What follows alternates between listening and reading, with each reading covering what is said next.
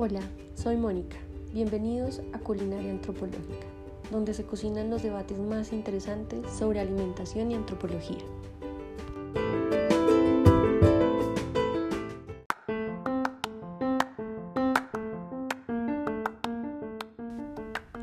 En el episodio de hoy pondremos a cocinar nuestro sancocho de cultura, un plato que se ha debatido mucho desde los estudios antropológicos, por ser este uno de los ejes que sin duda atraviesa el pensamiento latinoamericano, pues en gran medida la antropología latinoamericana se ha preguntado por la identidad y al mismo tiempo por la compleja relación entre la cultura, específicamente entre las culturas dominantes y las culturas subalternas.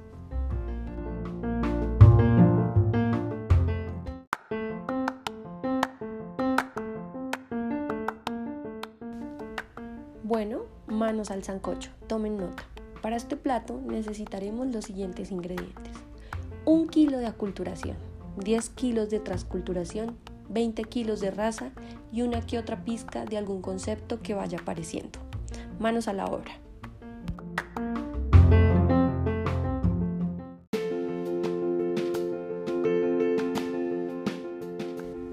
Para empezar con nuestra preparación del sancocho de cultura, hay que saber que hacia la década de 1930 había varios pensadores latinoamericanos que abren una nueva etapa del concepto de raza en el continente.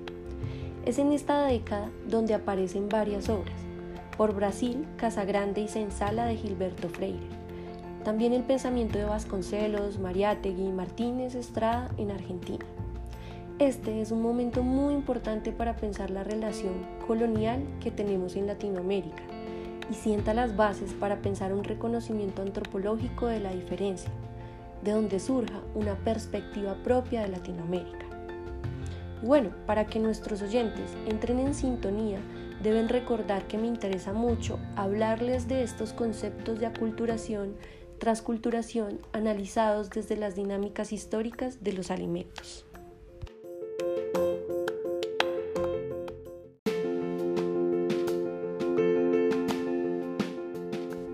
Bueno, empecemos a agregar nuestros ingredientes a la olla. La transculturación es un término creado por Fernando Ortiz en 1940 en su obra Contrapunteo cubano del tabaco y el azúcar. Fernando Ortiz nació en 1881 en La Habana, Cuba, sociólogo, antropólogo y filósofo de la cultura. Nos dona el concepto de transculturación. Este concepto complejiza la relación entre culturas dando cuenta de que éstas no están exentas de transformación y dominación. La obra de Ortiz es un estudio antropológico que apunta al descubrimiento de lo cubano y la revalorización de la presencia de la africanía en Cuba. Fernando Ortiz, para recuperar la historia de Cuba, primero recupera la historia del azúcar y el tabaco. Él considera que estos dos productos son los sistemas viscerales de la economía de Cuba pues Cristóbal Colón llevó a Cuba el azúcar y al mismo tiempo se llevó con él el tabaco. A través del tabaco y el azúcar, el destino de Cuba se entretejió con los pueblos extranjeros. De ahí que Ortiz transforme estos dos productos en categorías analíticas. Él dice, tabaco y azúcar se contraponen en lo económico y en lo social. En el tabaco ve representada la, la migración de blancos, la libertad, la ciudadanía, la cubanidad. En cambio, en el azúcar ve representada la trata de negros, la esclavitud, el campo y la extranjería. Ahora bien, ¿por qué resalto todo esto de la obra de Ortiz? Pues Ortiz lo que quiere destacar con el concepto de transculturación es que lo que se dio en Cuba y en América Latina no fue solo la intromisión de un mundo en el otro, sino también un proceso de violencia que negó a otros la alteridad. Ortiz lo que hace es un estudio antropológico e histórico del azúcar y el tabaco, donde representa la cultura dominada y la dominante, donde saca a la luz las asimetrías de poder en lo político, lo económico y lo racial. Pero ¿qué lo mueve a hacer todo esto?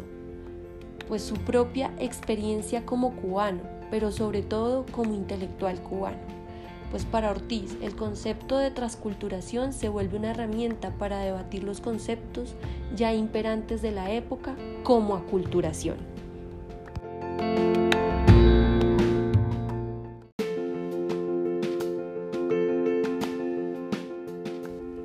Aculturación, un término proveniente del inglés acculturation, en el cual se extendía su uso en su época para expresar el tránsito de una cultura a otra Ortiz considera que este término resulta inapropiado, pues para él la aculturación tiene matices de pasividad e inferioridad.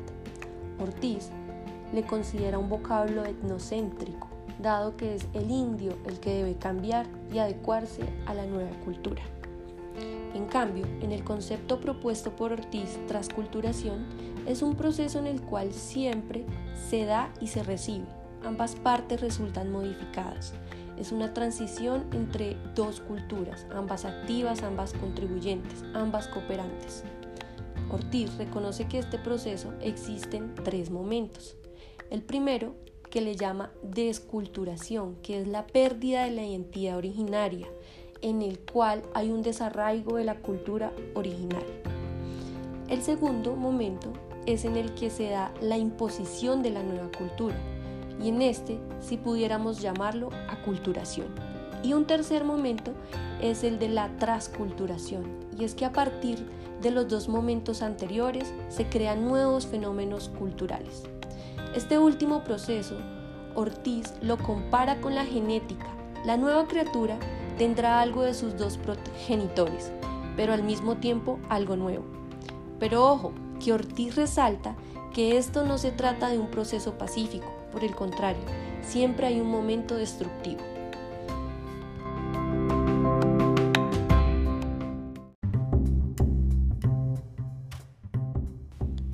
Bien, y aquí ya le vamos dando sustancia a nuestro zancocho de cultura, porque la propuesta de transculturación de Fernando Ortiz es una propuesta para pensar el papel de la cultura y la dominación en la identidad latinoamericana y cómo Occidente se ha construido a partir de la dominación y la esclavitud en, Latinoamérica. Pero también lo que los identifica a ellos ha tenido que ver con todos los préstamos culturales que les hemos hecho. Y si no, díganme, ¿qué harían los suizos sin el chocolate? Los italianos sin el tomate. La identidad de Occidente tiene que ver con los productos de la región latinoamericana y lastimosamente siempre se ha pensado la cultura occidental como un todo, como un agente capaz de cambiar otras culturas. Pero si usamos este postulado de transculturación de Fernando Ortiz, veremos que no es así.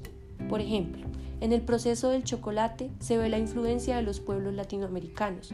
El cacao es algo que hoy los europeos adoptaron para su consumo, agregándole azúcar y otras especies, y hoy por hoy es uno de los productos más representativos de la cultura europea. Eso no hubiese sido posible sin Latinoamérica, sin la explotación de los indígenas y los negros.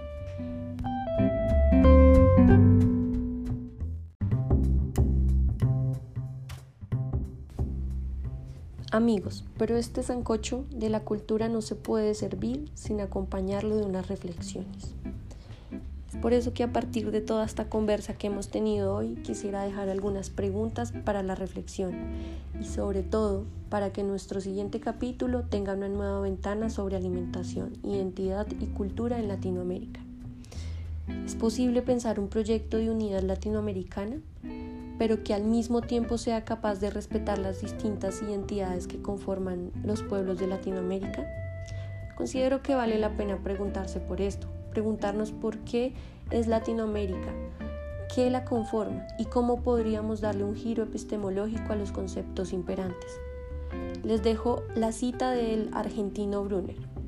Él dice que Latinoamérica es un vocablo que contiene en sí mismo un monumento al etnocentrismo europeizante, pero que, sin embargo, se ha hecho de tal forma carne en nosotros que hoy en día es difícil pensarnos sin él.